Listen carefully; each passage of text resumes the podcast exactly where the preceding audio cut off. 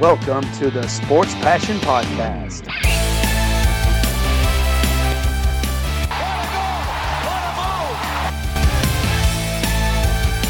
Oh, blocked by James!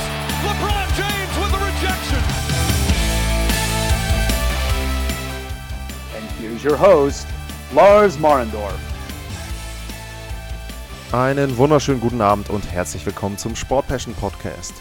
Wir befinden uns immer noch in der Pacific Division und ich begebe mich jetzt von der T-Mobile Arena in Las Vegas, ungefähr 550 Meilen, je nachdem, ob man jetzt im Norden lang fährt oder ob man über Bakersfield die südliche Runde wählt, nach San Jose und da ist es die SAP Arena, die Heimstätte der San Jose Sharks. Und die Sharks sind das nächste Team in der Vorschau auf die neue Saison.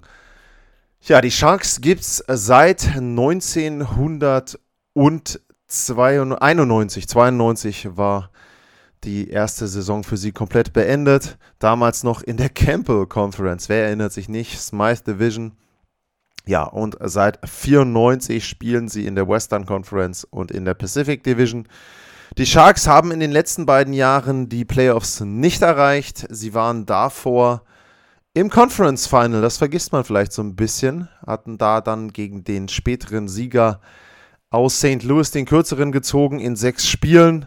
Und seitdem haben die Sharks die Playoffs verpasst. Sie waren einmal Achter in ihrer Division und letztes Jahr waren sie Siebter in der Division hatten 21 Siege, 28 Niederlagen, 7 Overtime, genauso wie die Los Angeles Kings übrigens, und waren damit dann auf Platz 26 bei den Teams. Ja, war sicherlich eine sehr, sehr durchwachsene Saison für die Sharks. Ähm, unbefriedigend. Sie sind ja immer ein Team, wo ja im Prinzip ein Rebuild gar nicht so richtig das Thema ist. Wird im Verlauf der Sendung auch nochmal von mir ein bisschen drauf eingegangen. Also sie sind eine Mannschaft, die viel, viel Geld investiert und wo man dann eben sagen muss, der Ertrag war im letzten Jahr auf jeden Fall nicht da.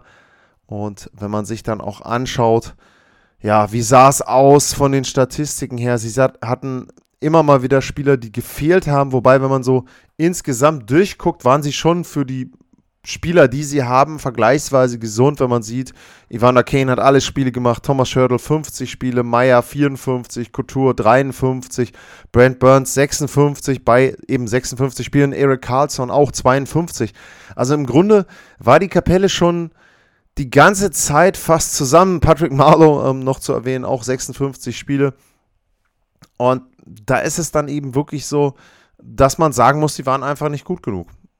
Das ist ja dann die Schlussfolgerung und das Fazit aus der letzten Saison, wenn man so ein bisschen ähm, auf die Statistiken schaut. Sie waren auf Platz 25, was die Tore betrifft, 146, 2,6 pro Schnitt. Platz 29 im Powerplay, 14,1. Also wenn man überlegt, wen sie da ja aufs Eis schicken können und damit Platz 29 beim Powerplay. Huh.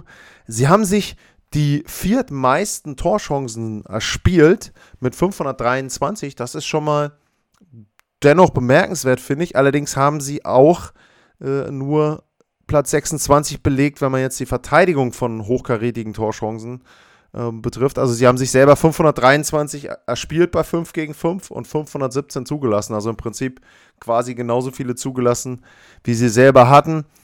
Und die Schussquote äh, war auf Platz 27. Auch das erklärt so ein bisschen die Trefferanzahl. Und bei den Schüssen ist es auch eben negativ. 30 haben sie selbst abgegeben, 32 haben sie dem Gegner gelassen und haben sie dem Gegner ermöglicht. Was okay war, war das Penalty Killing mit 80,4 Prozent. Das ist Platz 14.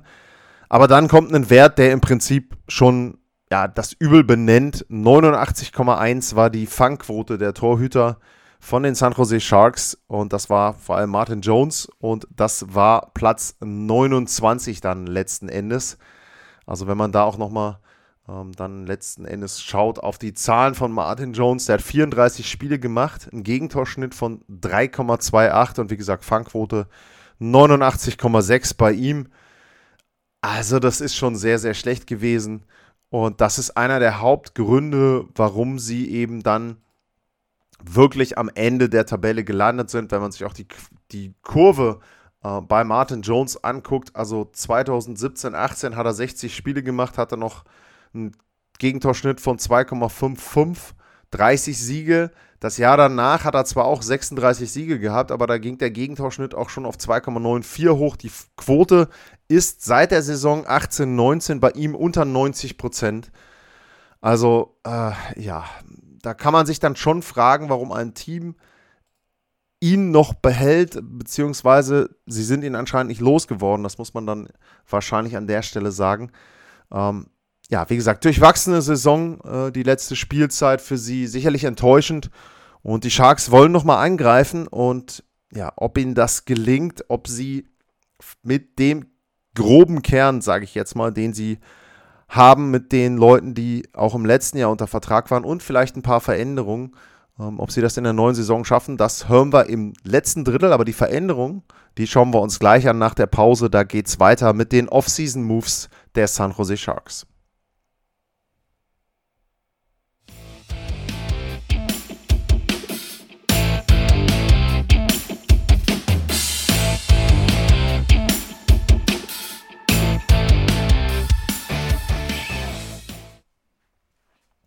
Zurück beim Sport Passion Podcast und ich habe es eben erwähnt. Jetzt schauen wir mal, was die Sharks in der Sommerpause gemacht haben. Da war schon ein bisschen was los. Ähm, man muss natürlich sagen, sie haben für mich die wichtigste Position verändert. Martin Jones ist weg. Der ist zu den Philadelphia Flyers gegangen. Also dort eben die Torhüterposition ja erstmal gelehrt sozusagen. Jones ist eben weg und da haben sie geholt James Reimer und äh, Aiden Hill. Und beide haben zwei Jahresverträge bekommen, beide auch fast gleich. 2,25 bei Reimer als Gehalt, Millionen, 2,175 äh, bei Aiden Hill. Und ja, was soll man jetzt über die beiden sagen? Es ist sicherlich ein Torhüter-Duo, was sie besser macht. Also was für die Spielzeit, die jetzt kommt, auf jeden Fall verspricht, dass sie nicht mehr auf Platz 29 bei der Fangquote sind. Sie sind jetzt beide für mich keine Elite-Torhüter, aber ja, wir haben eben die Zahlen vorhin von äh, Martin Jones auch ähm, gehört und da muss man eben sagen, im Prinzip kannst du dich ja nur noch verbessern. Deswegen also ähm, würde ich sagen, für die Sharks da schon mal die richtigen Moves. Ansonsten Nick Bonino ist gekommen, ähm, zwei Jahre, 2,05 Millionen. Aiden ähm, Hill, ah, nee, Aiden Hill hatte ich erwähnt. Äh, Andrew Cogliano ist auch gekommen, ein Jahr, eine Million. Ja, Ryan Donato wurde von den Seattle Kraken verpflichtet. Und ansonsten Peterin, Letunov, ja, sind auch beide weg, aber hat sich nicht megamäßig viel verändert bei den San Jose Sharks, das muss man schon sagen. Also der Kader ist Torhüterposition mal ausgenommen, vergleichsweise identisch geblieben.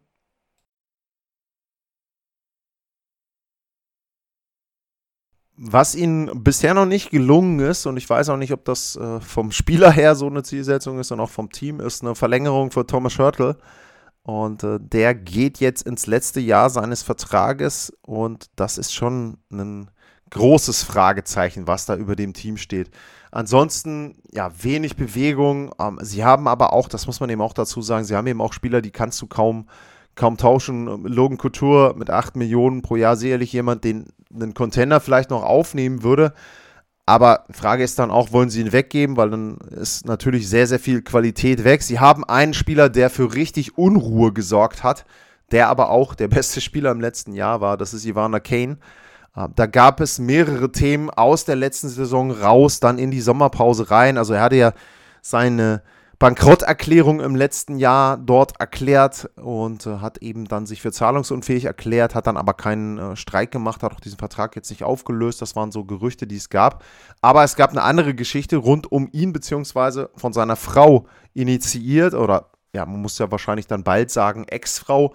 Und zwar hat die behauptet, Ivana Kane hat auf Spiele von sich selbst gewettet, was natürlich vollkommen ausgeschlossen wird von der Liga. Die hat sich das Ganze angeschaut, hat sich mit ihm unterhalten. Dabei ist bisher nichts rausgekommen und soweit ich das verstanden habe, haben sie jetzt auch gesagt, nö, wir haben da nichts ermitteln können.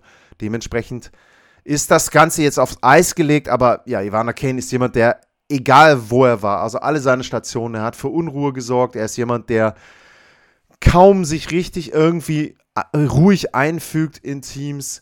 Ähm, wenn man überlegt, er hat übrigens für die Thrashers gespielt, wenn man das mal ähm, auch noch sich Revue passieren lässt, die Thrashers, also ähm, der ist noch nicht so alt, aber die Thrashers wirken für mich schon irgendwie ähm, ja, Jahrzehnte her, also er ist tatsächlich 30 Jahre alt und äh, hat 2009, 2010 äh, von da an für die Atlanta Thrashers gespielt. Ja, in Winnipeg war Unruhe, in Buffalo war Unruhe, Unruhe in Ruhe ähm, und bei den San Jose Sharks.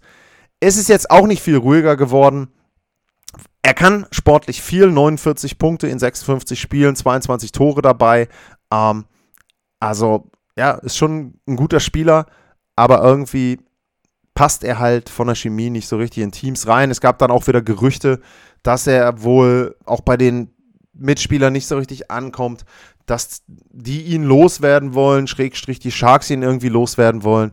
Ah, das wird sehr, sehr, sehr schwer. Also der trägt ein Riesenpäckchen mit sich rum, hat jetzt noch inklusive der Saison, die kommt, also dann noch vier Jahre Vertrag bis Ende oder bis 2024, 2025. Also den wirst du ganz, ganz schwer loswerden. Und das ist so ein bisschen ein, ein Riesenbrocken, den sie mit sich schleppen, den sie auch in der Offseason nicht losgeworden sind. Aber wie gesagt, das finde ich sehr, sehr, sehr schwer, da irgendetwas zu machen. Und ja, ansonsten die Sharks, wie gesagt, zwar ein paar Moves bei den Forwards, aber das Wichtigste ist da die Torhüterposition und wie sich das vielleicht auswirken kann auf die kommende Saison, darauf blicke ich gleich. Kurze Pause.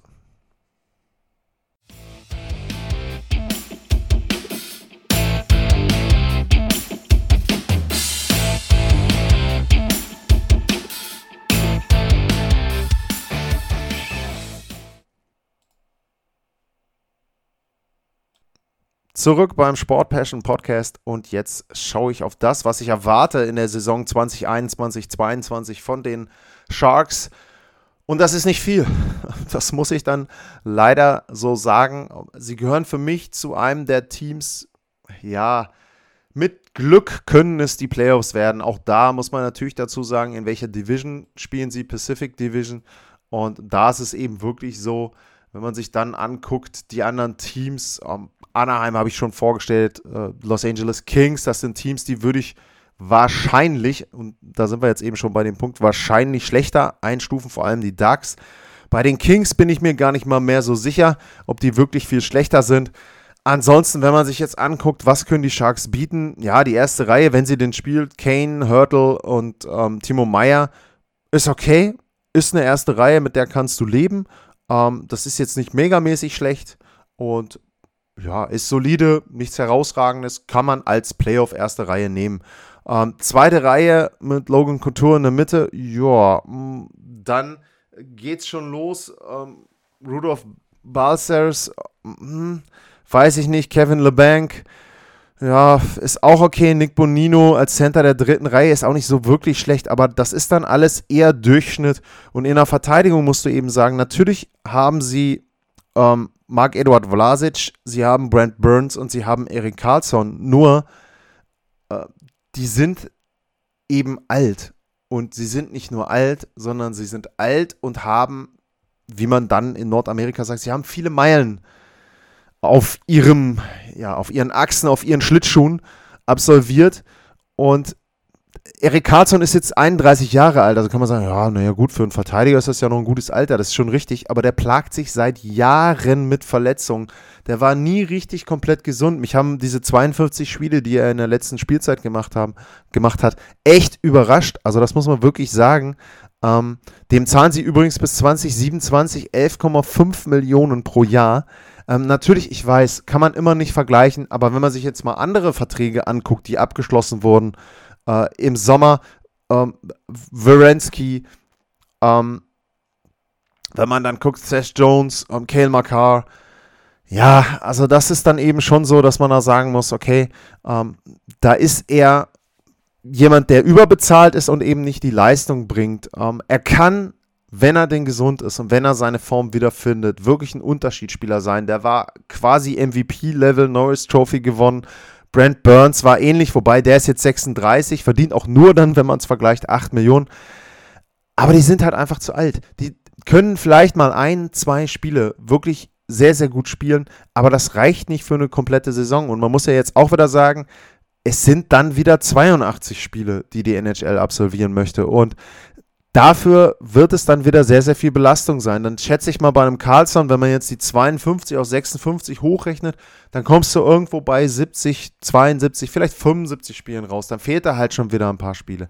Ähm, das wird bei Burns vielleicht nicht ganz so sein, aber ja, mir, mir, mir fehlt da einfach mittlerweile die Konstanz bei den beiden und das ist halt eben eines der Probleme. Dann die Torhüterposition habe ich angesprochen, da werden sie besser sein. Also da erwarte ich nicht, dass es so schlecht wird wie im letzten Jahr. Wenn sie da dann irgendwie, weiß ich nicht, das 20 beste Torhüter-Duo haben, dann sind sie natürlich ein paar Punkte besser. Reicht das dann für die Playoffs? Ja, wird schwer für mich und selbst wenn es für die Playoffs reicht, ähm, dann sind sie halt Kanonenfutter in der ersten Runde. Wahrscheinlich dann, ähm, nehmen wir mal an, sie kommen auf äh, vier Reihen für die Vegas Golden Knights. Das wäre insoweit noch interessant, weil man da natürlich eine echte Rivalität hat. Aber ich muss wirklich sagen, die Sharks sind ein Team, was sich auch sehr, sehr schnell sehr, sehr schlecht entwickelt hat für mich. Ich hatte es im ersten Drittel erwähnt, sie waren ja vor drei Jahren im Conference-Finale und damals hat man dann gedacht, okay, hey, äh, mit Carlson jetzt dazugekommen, also das kann richtig was werden nochmal. Die können vielleicht jetzt nochmal so zwei, drei Jahre Joe Thornton, Patrick Marlowe mit dabei noch was machen. Ja, Marlowe und Thornton sind schon lange weg, beziehungsweise Marlowe ist jetzt schon wieder da, aber ist halt auch nicht mehr der Patrick Marlowe von früher. Dementsprechend, ich tue mir sehr, sehr schwer, die Sharks als Playoff-Team zu sehen. Wenn die die Playoffs erreichen, dann läuft bei einigen anderen Teams etwas falsch. Auf ein paar von denen werde ich in den nächsten Folgen schauen, unter anderem dann in der nächsten Folge auf die Seattle Kraken. Das war meine Vorschau auf die San Jose Sharks. Ich kann da nicht viel Hoffnung machen in Richtung Playoffs. Könnte was werden, aber sehe ich eher schwarz und äh, ja. Da muss man noch abschließend dazu sagen, was ich mich bei den Sharks immer so ein bisschen frage, ist, sie haben über lange Jahre versucht, keinen Rebuild zu machen irgendwann musst du vielleicht doch mal in den sauren Apfel beißen und sagen, okay, komm, wir versuchen jetzt wirklich alles loszuwerden, was geht. Ähm, sie haben letztes Jahr noch ein bisschen was versucht, was den Salary Cap betrifft. Sie haben ja bei zwei, drei Deals mitgemacht, um sich Draft Picks zu holen.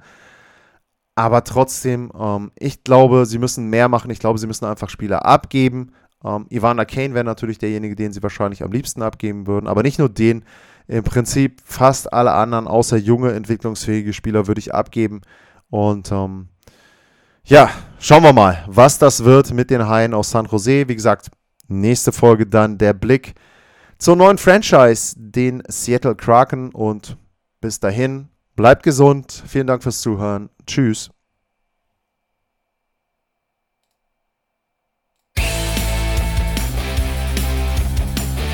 Sportliche Grüße. Das war's euer Lars.